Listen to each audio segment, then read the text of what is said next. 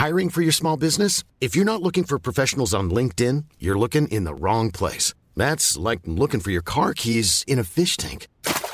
LinkedIn helps you hire professionals you can't find anywhere else, even those who aren't actively searching for a new job but might be open to the perfect role. In a given month, over 70% of LinkedIn users don't even visit other leading job sites. So start looking in the right place. With LinkedIn, you can hire professionals like a professional. Post your free job on linkedin.com/people slash people today.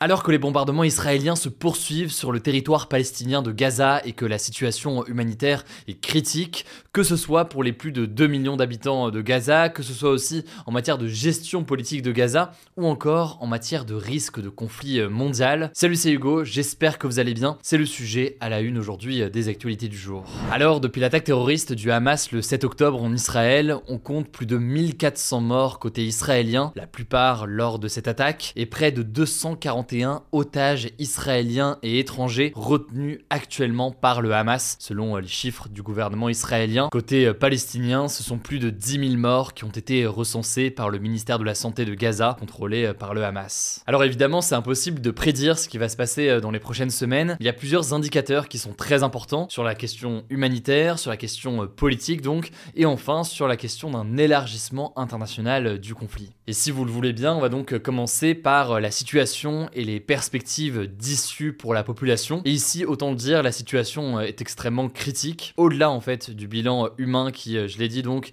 est extrêmement lourd. À court terme, aucune solution n'apparaît pour venir en aide de façon importante à la population. Le gouvernement israélien est aujourd'hui ouvert, je cite, à des pauses tactiques pour permettre l'arrivée d'aide humanitaire pour les Palestiniens à Gaza. Mais pour autant, l'armée israélienne reste opposée à un cessez-le-feu sans libération des otages. Le truc, c'est qu'aujourd'hui, le Hamas ne semble pas prêt à libérer ses otages. Par ailleurs, les entrées d'aide humanitaire qui viennent d'Égypte, donc à la frontière entre Gaza et l'Égypte, elles sont certes importantes mais toujours très largement insuffisantes selon l'Organisation des Nations Unies ou encore selon les ONG présentes sur place. Bref, à court terme, la situation est critique et l'Organisation des Nations Unies parle d'un cimetière pour les enfants. Alors, une possibilité à terme, dans le cas où Gaza serait contrôlé dans les prochaines semaines ou les prochains mois par Israël, ce serait le déplacement des habitants de Gaza vers l'Égypte. En effet, selon un document du ministère israélien des renseignements qui a été relayé ce lundi euh, par l'ONG Wikileaks, Israël envisagerait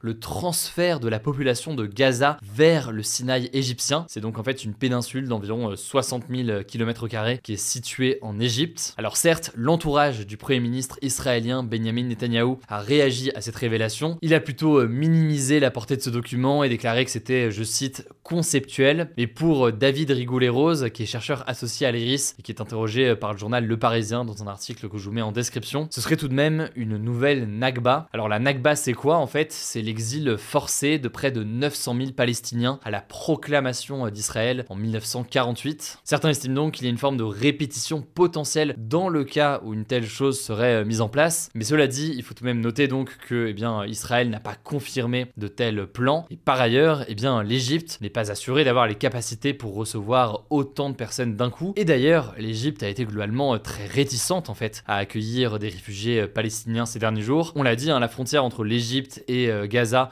est quand même très très fortement euh, restreinte et plus largement, eh ces derniers mois ou ces dernières années, l'Égypte, eh qui reste proche du gouvernement israélien, mais est aussi en discussion avec les autorités euh, palestiniennes. Globalement, on fait savoir qu'il n'était pas favorable à de tels accueils. Ça, c'est donc sur la question du sort de la population sur place, mais on en vient désormais à un second sujet, la question du contrôle du territoire et de la gouvernance donc du territoire palestinien de Gaza. Alors là-dessus, le Premier ministre israélien Benjamin Netanyahu a affirmé ce lundi soir dans une interview aux médias ABC News que Israël prendrait, je cite, pour une durée indéterminée la responsabilité générale de la sécurité à Gaza après la guerre. Alors évidemment ici, hein, cette déclaration de Netanyahou, elle est à placer dans la perspective d'une forme de prise de contrôle de Gaza par l'armée israélienne. Mais il faut donc rappeler qu'aujourd'hui ce n'est pas le cas, dans le sens où certes il y a un état de siège et des combats en cours, mais aujourd'hui eh bien, les combats entre l'armée israélienne et le Hamas ou encore le djihad islamique se poursuivent en ce moment. Et puis par ailleurs, en réalité, peu de spécialistes estiment que euh, Israël voudrait maintenir une présence et un contrôle direct de Gaza pendant longtemps. Plusieurs autres perspectives sont donc euh, évoquées. La première perspective, c'est euh, le rétablissement de l'autorité palestinienne qui avait perdu le contrôle de la bande de Gaza en 2007 au profit du Hamas. Alors l'autorité palestinienne, on en a déjà parlé dans ce format, c'est donc une autorité politique qui a été mise en place suite aux accords d'Oslo en 1993 et c'est une autorité qui administre aujourd'hui la Cisjordanie. La Cisjordanie donc c'est un autre territoire palestinien. Le problème, au-delà d'ailleurs de la question de comment est-ce que réellement l'autorité palestinienne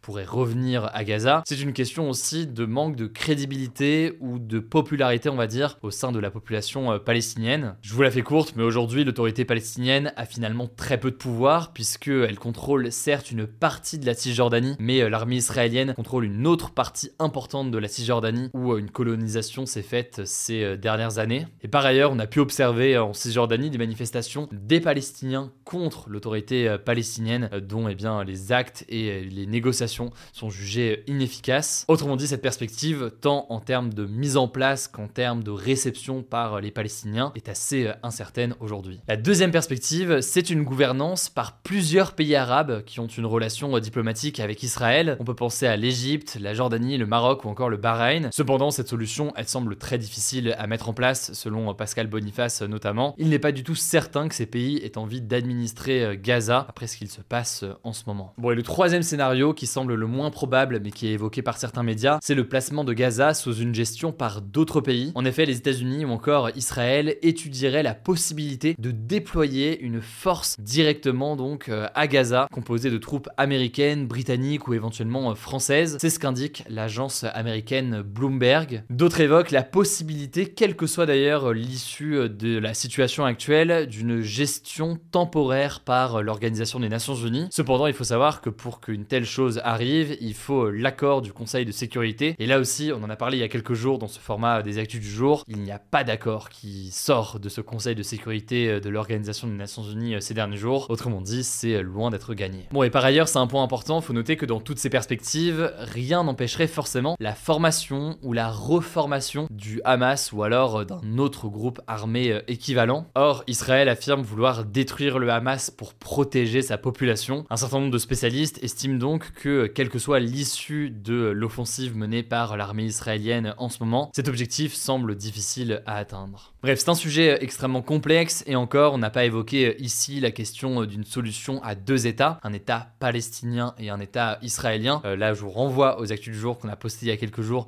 sur ce sujet-là. Au passage, je suis conscient qu'on parle beaucoup de la situation au Proche-Orient euh, ces derniers jours dans ce format euh, des actus du jour. Pour autant, je considère que sur un sujet aussi complexe, c'est important d'avoir ces différents euh, angles et ces différents euh, sujets euh, d'analyse. Ça n'empêche pas qu'il y aura d'autres sujets au-delà de la situation au Proche-Orient qu'on évoquera dans ce format des actus du jour dans les prochains jours. En tout cas, merci pour vos retours, que ce soit sur YouTube dans les commentaires ou alors sur la version podcast qui est donc disponible sur Spotify ou autre. Merci du fond du cœur pour votre confiance. Je laisse la parole à Léa pour les actualités en bref et je reviens juste après. Merci Hugo et salut à tous. On commence avec cette info. La députée Raquel Garrido a été mise en retrait du groupe La France Insoumise à l'Assemblée nationale pour 4 mois. Concrètement, le groupe La France Insoumise lui reproche d'avoir nui, je cite, au bon fonctionnement collectif du groupe en diffusant des fausses informations dans la presse à propos du groupe ou de ses membres ou en critiquant son fondateur Jean-Luc Mélenchon publiquement. Du coup, pendant 4 mois, elle ne pourra plus porter la parole de la France Insoumise pendant les séances des questions au gouvernement. Alors Raquel Garrido s'est dite humiliée par cette sanction qui est la même que celle qu'avait reçue le député LFI Adrien Quatennens en décembre 2022 alors qu'il était condamné pour violence conjugale. Plusieurs députés du groupe ont eux aussi dénoncé cette sanction.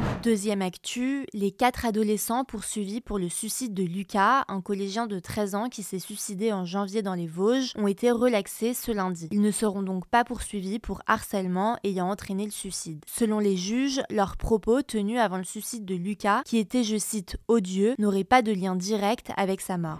Troisième actu, huit livreurs de six nationalités différentes qui travaillent pour des plateformes comme Uber ou Deliveroo sont partis ce dimanche à vélo de Paris pour rejoindre Bruxelles afin de dénoncer leurs conditions de travail qui empirent. Par exemple, les livreurs d'Uber ont vu leur rémunération baisser ces dernières semaines alors que l'entreprise a mis en place un nouveau modèle de tarification. Alors qu'ils gagnaient entre 8 et 15 euros de l'heure la nuit, ils gagnent désormais entre 5 et 9 euros de l'heure. Et en plus de cette faible rémunération, ces travailleurs n'ont pas accès à des congés payés ou à des arrêts maladie, ce qui rend leur emploi précaire. Alors ce jeudi, un projet de loi concernant les droits des travailleurs de plateforme à l'échelle européenne sera discuté à la Commission européenne, l'une des instances de l'Union européenne. On vous tiendra au courant. Quatrième actu, le président ukrainien Volodymyr Zelensky a annoncé que l'élection présidentielle en Ukraine, qui devait avoir lieu en mars 2024, ne sera finalement pas organisée. Les élections législatives ukrainiennes auraient dû se tenir en octobre, mais elles ont elles aussi été reportées. Selon Zelensky, je cite, L'heure est à la défense et ce n'est donc pas le moment d'organiser des élections alors que l'Ukraine et la Russie sont en guerre depuis plus d'un an et demi. Actuellement, 20% du territoire est occupé par la Russie et des millions d'Ukrainiens sont réfugiés à l'étranger. Cinquième actu, l'entreprise WeWork, spécialisée dans les bureaux partagés, a déposé le bilan en Amérique du Nord ce lundi, donc son incapacité à payer ses dettes. Elle souhaite donc négocier pour réduire sa dette en mettant fin par exemple à certains contrats qui ne lui rapportent pas assez. Alors le groupe a annoncé que la procédure ne concernait pas les filiales qui ne sont pas aux États-Unis et au Canada, et donc que les opérations de WeWork vont se poursuivre normalement dans les autres pays, notamment en Europe. À son apogée, WeWork a été valorisé jusqu'à 47 milliards de dollars, mais son action ne valait plus que 80 centimes ce lundi. Il faut savoir que le groupe a perdu beaucoup d'argent depuis le Covid-19 avec l'essor du télétravail. Sixième actu, l'Europe a enregistré sa température la plus élevée jamais relevée en novembre. En effet, la barre des 35 degrés a été dépassée ce samedi 4 novembre en Crète, dans la station de Sissi. Alors ce chiffre vient s'ajouter à d'autres records de température déjà franchis en 2023, qui selon l'Observatoire européen Copernicus risque de devenir l'année la plus chaude jamais connue. À noter que l'Europe se réchauffe deux fois plus vite que le reste du monde, selon l'Organisation météorologique mondiale. Septième actu, à partir de ce mardi, réparer un vêtement en France coûtera beaucoup moins cher. La raison, c'est le lancement d'un bonus textile pour lutter contre le gaspillage des vêtements qui a été lancé par le gouvernement. Concrètement, si vous devez réparer un vêtement ou une paire de chaussures, vous pouvez obtenir une réduction allant de 6 à 25 euros selon la réparation. Cette réduction est appliquée directement en caisse si vous allez chez un cordonnier ou un couturier retoucheur qui fait partie de la liste disponible sur le site bonusréparation.fr. D'après le ministère de l'écologie, 700 000 tonnes de vêtements sont jetées chaque année en France. Et on finit avec cette actu. Le prix Goncourt a été attribué ce mardi à l'écrivain Jean-Baptiste Andrea pour son roman Veiller sur elle, qui raconte une histoire d'amour en Italie entre la Première et la Seconde Guerre mondiale. Le prix Goncourt, c'est le plus prestigieux des prix littéraires français. Par ailleurs, ce lundi, le prix Femina 2023, un autre prix littéraire, a été décerné à l'écrivaine française Neige Sino pour Triste Tigre, qui porte sur l'inceste dont elle a été victime lorsqu'elle était enfant. Voilà, c'est la fin de ce résumé de l'actualité du jour. Évidemment, pensez à vous abonner pour ne pas rater le suivant, quelle que soit d'ailleurs l'application que vous utilisez euh, pour m'écouter. Rendez-vous aussi sur YouTube ou encore sur Instagram pour d'autres contenus d'actualité exclusifs. Vous le savez, le nom des comptes, c'est Hugo Décrypte. Écoutez, je crois que j'ai tout dit. Prenez soin de vous et on se dit à très vite. Mom deserves the best, and there's no better place to shop for Mother's Day than Whole Foods Market. They're your destination for unbeatable savings, from premium gifts to show-stopping flowers and irresistible desserts. Start by saving 33% with Prime on all body care and candles. Then get a 15-stem bunch of tulips for just $9.99 each with Prime. Round out Mom's menu with festive rosé, irresistible berry chantilly cake, and more special treats. Come celebrate Mother's Day at Whole Foods Market.